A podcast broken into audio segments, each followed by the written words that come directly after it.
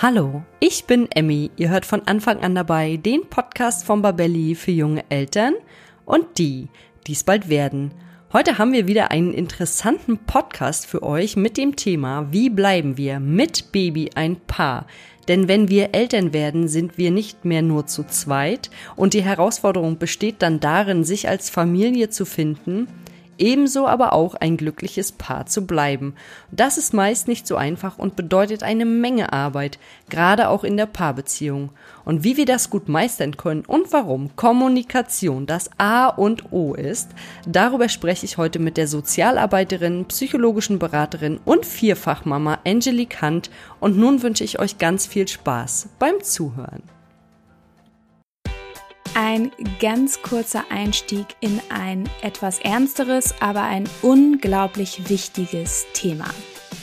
Habt ihr euch eigentlich schon mal Gedanken darüber gemacht, was ihr tun müsst, wenn im Haushalt mit eurem Baby oder Kleinkind ein Unfall passiert? Ja, wenn es soweit ist, dann sitzen Schock und Überforderung erstmal tief. Und hinzu kommt, dass viele Eltern gar nicht wissen, wie sie richtig reagieren können und sollten.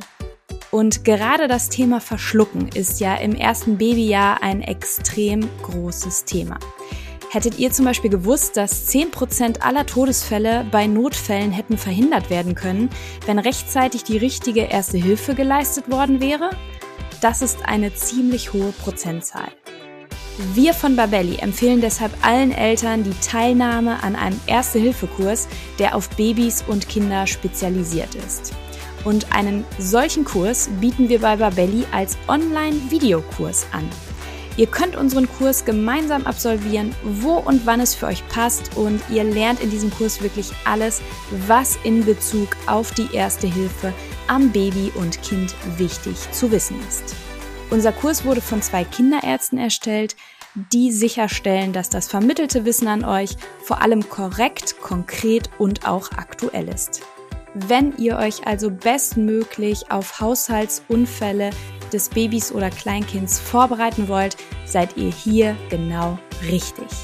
Mit unserem Gutscheincode Podcast30 bekommt ihr ganze 30 Euro Rabatt auf den Kurs. Ihr könnt den Gutschein entweder in der Babelli App oder auch unter kurse.babelli.de direkt einlösen. Ihr findet den Gutscheincode und den Link zum Kurs auch nochmal in den Show Notes zur heutigen Podcast-Folge. Ja, und ich danke euch für die Aufmerksamkeit für dieses so wichtige Thema und wünsche euch jetzt weiterhin ganz viel Freude beim Anhören der heutigen Podcast-Folge.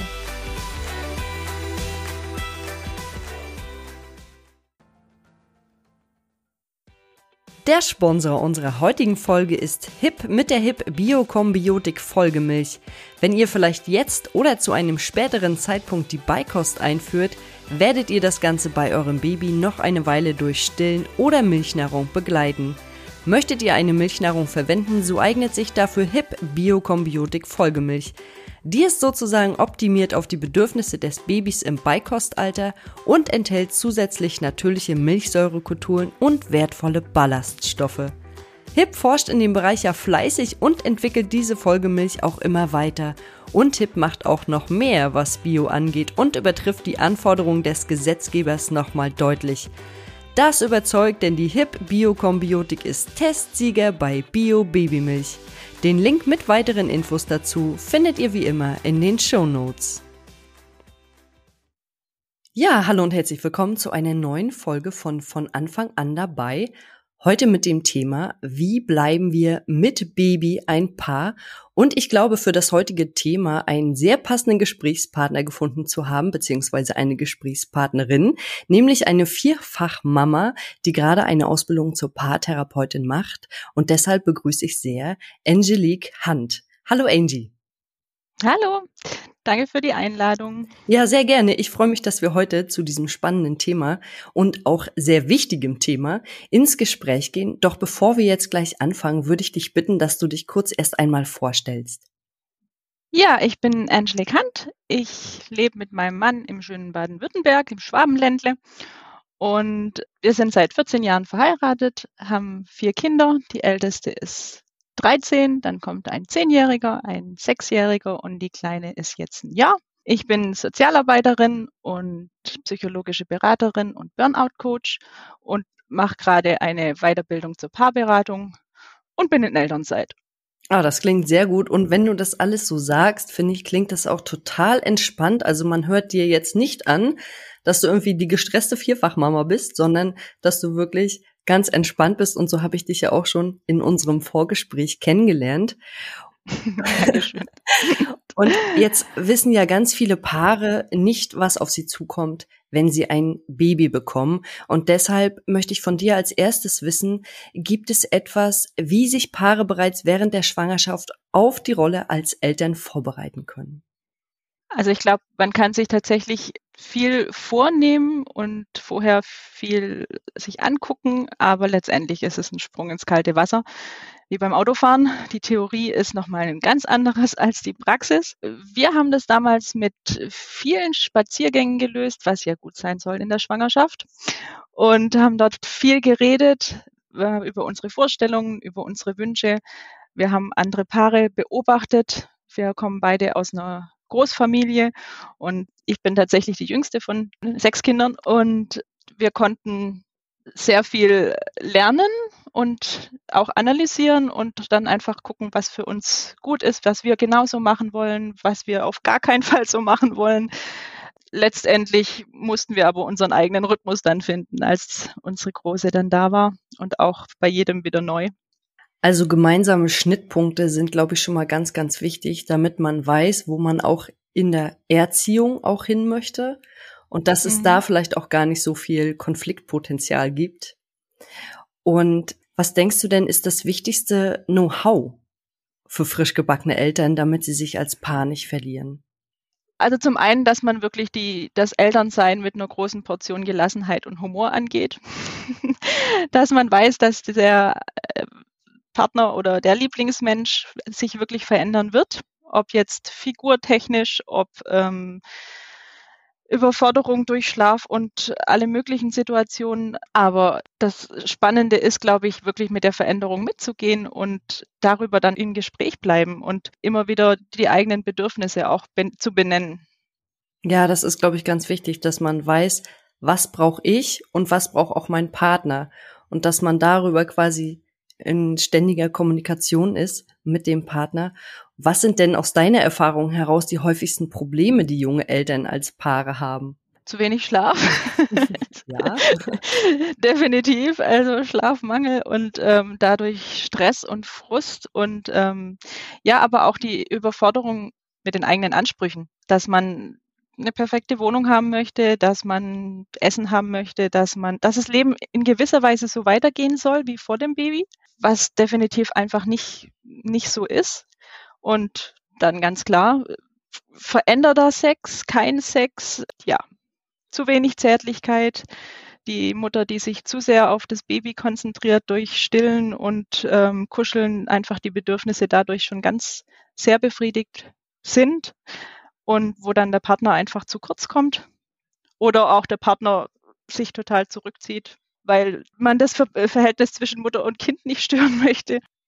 Also ich glaube, das ist schon ziemlich herausfordernd für alle. Und natürlich auch die mangelnde Kommunikation, dass man durch Schlafmangel und Stress einfach überhaupt nicht drüber redet, was man selber braucht und dann sehr viel streitet. Mhm. Und wie können sich Paare denn gegenseitig helfen, wenn jetzt zum Beispiel ein Elternteil total erschöpft und abgeschlagen von der Arbeit kommt und vielleicht selbst gar keine Energie mehr hat, sich jetzt um das Kind zu kümmern und der andere Elternteil, der sich um das Kind kümmert, aber ebenfalls Entlastung bräuchte. Ich glaube, das ist so eine Standardsituation, die wir alle irgendwie kennen, gerade mit dem ersten Kind, wenn man ähm, vielleicht auch noch ein bisschen überfordert ist mit der Situation oder das Kind einfach sehr viel Raum und Zeit fordert was können wir in dieser Situation machen? Ja, so das klassische Beispiel, die, die, das Elternteil, was zu Hause ist, drückt das schreiende, weinende Baby dem anderen Elternteil in die Hand. Kaum kommt es zu, zur Tür rein. Ich glaube, dass es da sehr wichtig ist, die eigenen Bedürfnisse zu kennen. Also zum einen für das Elternteil, was nach Hause kommt, auch klar zu kommunizieren, ich habe auch einen stressigen Tag. Ich bin zwar womöglich mit vielen Erwachsenen zusammen, habe viele Erwachsenengespräche und äh, ich glaube, da entsteht tatsächlich auch manchmal der Neid oder das, das, äh, der Frust von der Person, die zu Hause ist, weil man einfach nur mit einem Baby alleine ist und auch nicht äh, niemand hat, mit dem man sich in dem Moment dann austauschen kann. Und für das Elternteil, was nach Hause kommt, äh, manchmal hilft schon ein längerer Anfahrtsweg, um irgendwie abzuschalten, ob jetzt mit Fahrrad oder mit Auto oder nochmal eine Runde laufen, bevor man wirklich dann zu Hause aufschlägt, um den Stress nicht mit nach Hause zu nehmen. Und auf der anderen Seite auch das Verständnis von der Person, die zu Hause ist, nicht sofort zu überfallen, sondern da vielleicht zu sagen, hey, ich würde gern duschen. Das war bei mir immer so das Thema. Duschen ist für mich der Stressreduzierer. Und darüber zu kommunizieren, okay, in einer halben Stunde kannst du duschen gehen, dann nehme ich das Baby. Ich brauche aber im Moment noch einen kurzen Moment für mich, um runterzukommen. Aber da wirklich zu sagen, was man braucht und sich immer wieder neu darüber zu unterhalten. Und ich glaube auch, was tatsächlich in solchen Situationen auch gut helfen kann, sind einfach feste Absprachen. Es gibt ja Paare, die machen ja. das am Morgen, ja, die stehen auf und setzen sich vielleicht mit dem Kaffee an den Frühstückstisch und sagen so, wie sieht's denn eigentlich aus? Was ist heute geplant? Was hast du vor? Was habe ich vor? Ähm, manchmal macht ja der Elternteil, der zu Hause bleibt, auch noch einen Babykurs oder einen Schwimmkurs oder ähm, da gibt's ja etliche Angebote, dass man einfach den Tag einfach mal einmal durchgeht und guckt, welche Termine stehen heute an und wie können wir uns gegenseitig entlasten und auch gegenseitig helfen. Ich glaube, das ist ganz, ganz wichtig. Und wenn sich der Tag mal umändert, was ja immer passieren kann, dass es neue Strukturen gibt und dass sich irgendwas verändert, dann sollte man auch das, glaube ich, zeitnah einfach kommunizieren. Ich glaube auch, dass es wichtig ist, dass, dass man das Interesse an dem Tag von dem anderen wirklich zum Ausdruck bringt. Sagt, ja, wie war es denn mit dem Baby heute? Was war denn für dich so stressig? Schon allein das entlastet, wenn da jemand ist, der Interesse hat. Und auf der anderen Seite auch, wie, wie war deine Arbeit heute? Erzähl mir, was bei dir los ist. Und das verbindet einen wieder als Paar und äh, reduziert den Stress.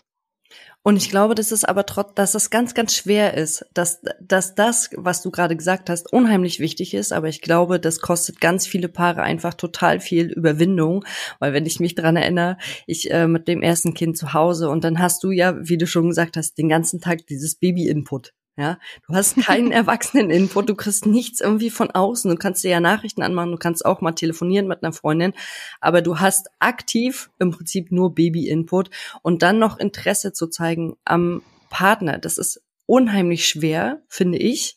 Ähm, manchmal war so, oh, weißt du, ist mir eigentlich egal, wie dein Tag heute war. Meiner war mega stressig. Ja. Aber ich glaube, dass das ganz, ganz wichtig ist, dass man, wie du das gesagt hast, dass man Interesse an dem anderen hat, dass äh, sonst verliert man sich vielleicht einfach als Paar. Und auch, dass man im Austausch bleibt mit anderen Eltern. Also dass dass jetzt, wenn man zu Hause ist mit Baby, dass man in eine Krabbelgruppe geht, in eine Sportgruppe und sich darüber über Babythemen auslässt. Und wenn man da seinen Frust schon rausgelassen hat, dann kriegt das der Partner nicht mehr ab, abends unbedingt. Weil die sind auf, auf dem gleichen Level und man merkt, hey, die sind alle auch gestresst und dann ist es geteilter Stress und man hat auch wieder Erwachsene und dadurch ähm, entspannt sich die Situation häufig dann auch abends, wenn, wenn man wieder aufeinander trifft und man kann selber auch von was anderem erzählen als vom Baby. Ja, auf der anderen Seite natürlich auch bei uns war es häufig so, dass mein Mann sagt, er kommt um 18 Uhr nach Hause und dann war es halt doch erst 19 Uhr, aus, aus welchem Grund auch immer. Aber dieses später nach Hause kommen hat nicht unbedingt was damit zu tun, dass er mich in meinem Babystress alleine lassen wollte. das, äh, jeder kennt das, dass die Dinge einfach äh, dann manchmal anders laufen und manchmal auch bewusst tatsächlich, dass er sich dann die halbe Stunde genommen hat, um runterzufahren. Und das war mir dann oft lieber, dass er dann entspannter nach Hause kam, als dass dass er gestresst nach Hause kam und wir dann da aneinander geraten sind. Aber hat er das kommuniziert? Also hat er dann nochmal vielleicht vorab eine Nachricht geschickt, ich komme heute eine halbe Stunde später? Äh, manchmal sollte man tatsächlich, aber äh, inzwischen ist es, ist es deutlich besser und ich glaube, das ist wirklich einfach ein Lernprozess deswegen ist es auch so wichtig, in, in der ersten Zeit die, nicht alles auf die Goldwaage zu legen und zu sagen, das ist jetzt der Fortlauf unserer Beziehung, sondern also man wächst rein als Paar und auch die Stressfaktoren mit Baby wird, wird wieder einfacher und ähm, es ist eigentlich eine Zeit, die man wirklich genießen soll. Ja, das sagt sich immer so einfach. ähm, ich kann mir halt vorstellen, ne, wenn du gesagt, du hast gesagt, dein Mann sagte, er kommt heute 18 Uhr, dann macht man vielleicht das Armbrot fertig, man bereitet alles vor, man hat irgendwie schon so den Tagesrhythmus mit dem Baby gestaltet und dann kommt er einfach eine Stunde zu spät. Ja, das ist Alltag. Ja, aber ich, ich glaube, ich wäre total gefrustet und dann wäre ich wahrscheinlich auch sauer auf meinen Partner. Es kommt drauf an, wie es kommuniziert ist. Ich habe eine Freundin, die hat erzählt, sie war ein halbes Jahr im, im ähnlichen Job wie ihr Mann und hat dadurch so viel mehr Verständnis gekriegt, wie einfach sowas ablaufen kann und dass diese Stunde später definitiv nicht gegen sie und gegen das Baby war, sondern einfach das Leben. Und unter dem Aspekt lässt sich vieles auch besser verstehen. Natürlich kommt dann auch das, die Reaktion vom Partner, wenn er nach Hause kommt und sagt, ja, das war halt so. Ist auch wieder ein Kommunikationsproblem, aber ich glaube, da kann man auch tatsächlich dran arbeiten, dass da das Verständnis da ist von beiden Seiten und einfach auch die Wertschätzung für die Arbeit, die der andere dann leistet, ob zu Hause oder auf Arbeit.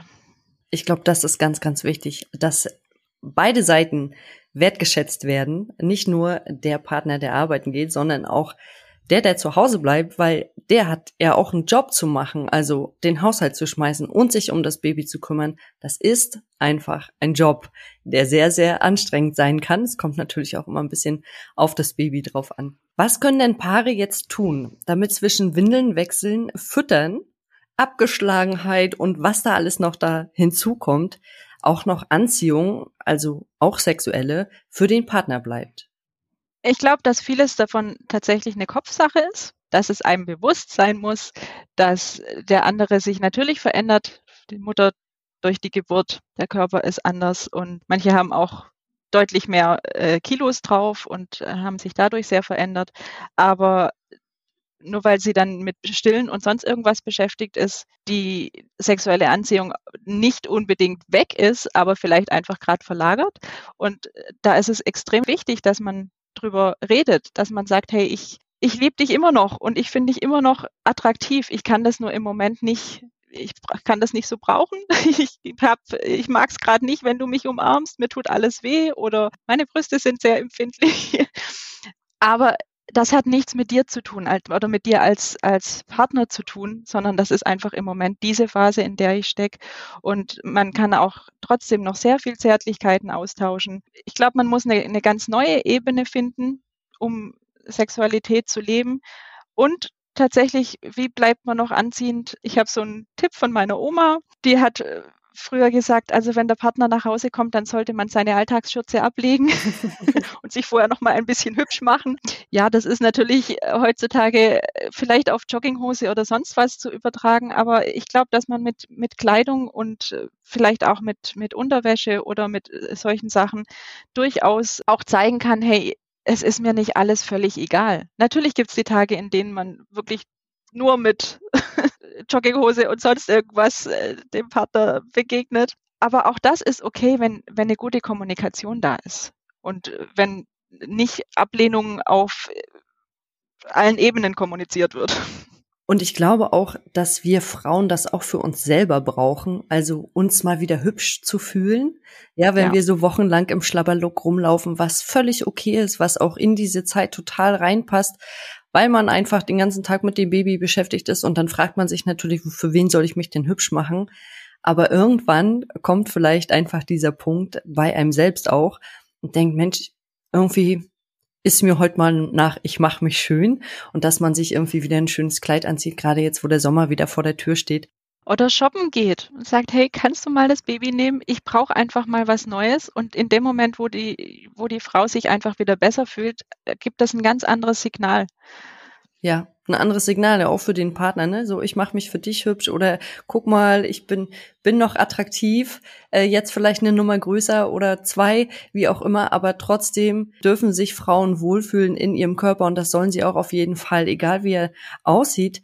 Und das äh, finde ich auch ganz wichtig. Und ich denke auch, dass wir uns immer bewusst machen müssen, dass mit dem Baby, das ist nur eine bestimmte Lebensphase.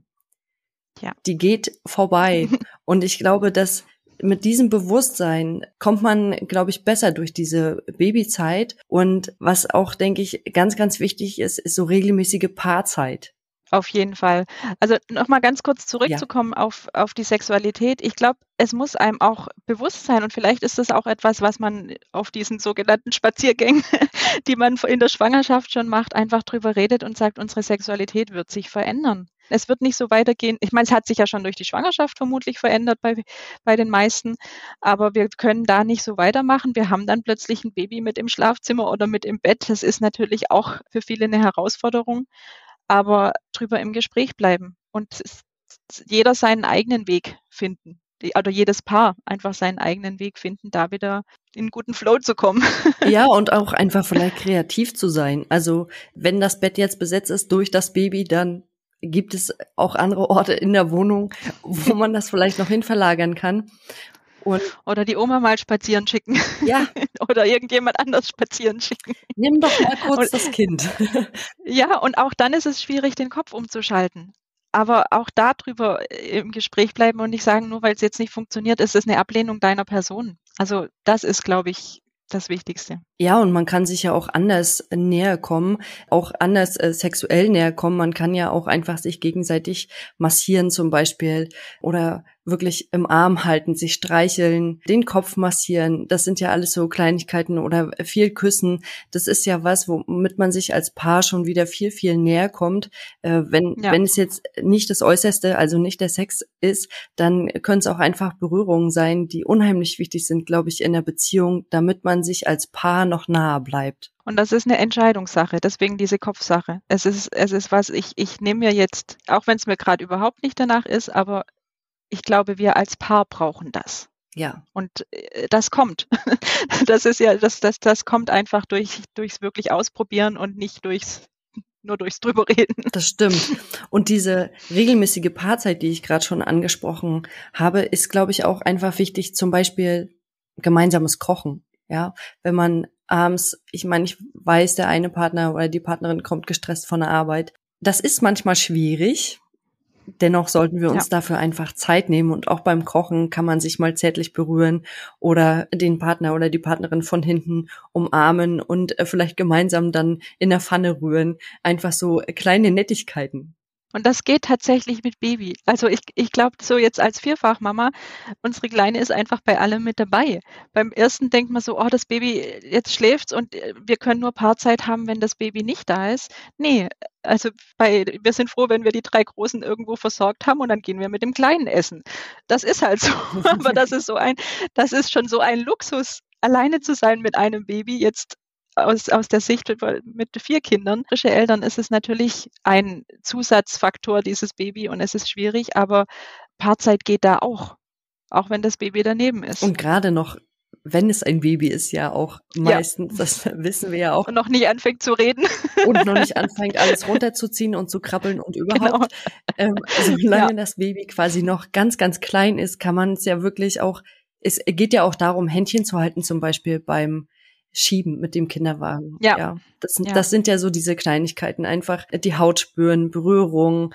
Das ist, glaube ich, unheimlich wichtig, damit man sich nahe bleibt einfach und ähm, oder auch mal abends, wenn das Baby schläft, dass man dann sagt, oh, wir sind beide so geschafft und jetzt fällt dieser ganze Tag von uns ab. Jetzt gucken wir uns mal einen richtig schönen Film an und kuscheln uns mal aneinander und das Baby schläft ja. entweder im gleichen Raum oder im Nebenraum oder wo auch immer es bei euch in der Wohnung schläft. Oder selbst mit, äh, wenn das Baby mit, der, mit bei der Mama auf dem Arm ist, dann gestreichelt zu werden, ist auch schön. Also es ist, das, das ist, das ist nicht nur Baby und Mama, sondern äh, der Partner ist da, spielt da ja noch genauso mit eine Rolle. Und wenn man es brauchen kann, aber drüber reden. Ja, genau, drüber reden. Nämlich genau in diesen Momenten kann man eigentlich auch so gut miteinander reden und sagen, Mensch, ich finde, wir machen das und das total toll. Dennoch könnten wir an dieser Stelle vielleicht das eine oder andere verbessern. Das kann man ja auch mit ja. dem Partner besprechen. Und ich glaube, dass das so wichtig ist. Das hattest du ja auch gesagt. Kommunikation ist quasi das A und O. Mein Mann hat mir den Tipp mit auf den Weg gegeben, nicht ständig von Kommunikation zu reden. Aber ja, es ist wirklich das, die Grundlage von allem. Es ist die Grundlage und was du auch am Anfang gesagt hast, Neugier zu bewahren ja. dass das auch sehr wichtig ist und Humor zu haben. Wenn der Haushalt einfach nicht gemacht ist, dann muss man es vielleicht ein bisschen mit Humor nehmen oder sagen, hey, ich lasse heute mal fünf gerade sein. Es sieht einfach so aus, wie es aussieht. Und morgen ist ein neuer Tag und übermorgen auch. Und wenn der Haushalt erst dann in zwei Wochen wieder einigermaßen auf Trab ist, dann ist das einfach so. Ich glaube, dass, dass uns das so viel Stress nimmt und uns das wieder ein bisschen runterholt. Ab wann würdest du denn Eltern eine Paartherapie empfehlen? Das ist eine gute Frage. Ich glaube, dass viele Paare tatsächlich erst zur Paartherapie kommen, wenn ihr Beziehungsseil schon extrem verknotet ist. Und ähm, leider kann man viele Paare dann nur noch zur Trennung begleiten, was ich extrem schade finde. Aber glaube, ein, ein Warnzeichen ist tatsächlich, wenn die Kommunikation nicht funktioniert. Wenn man merkt, man kommt bei dem anderen nicht durch, er versteht, er oder sie versteht absolut nicht, was ich sagen möchte. Ich habe es schon mehrmals angesprochen. Und dann reicht oft einfach schon eine Sitzung oder ein, ein, ein Tipp von außen, einer, der, der ein kurzes die Kommunikation anleitet, ähm, ein paar Tipps gibt und plötzlich läuft's wieder und ein Knoten ist gelöst und man kann weitermachen. Ich glaube, die Hürde von Paarberatung und wir müssen da jetzt zehn Sitzungen sitzen und unsere ganze Lebensgeschichte aufarbeiten, das würde ich gern brechen, weil das ist, das ist nicht der Fall. Oft hilft wirklich nur einfach mal ein Blick von außen und ja, Mediator zu sein oder ein paar Anstöße, wie es jetzt einfach weitergehen kann. Mediator hast es, du hast es gerade angesprochen, der uns auch mal so einen Perspektivwechsel gibt. Ja, und auch, dass es einen Raum gibt, wo man sich zuhört.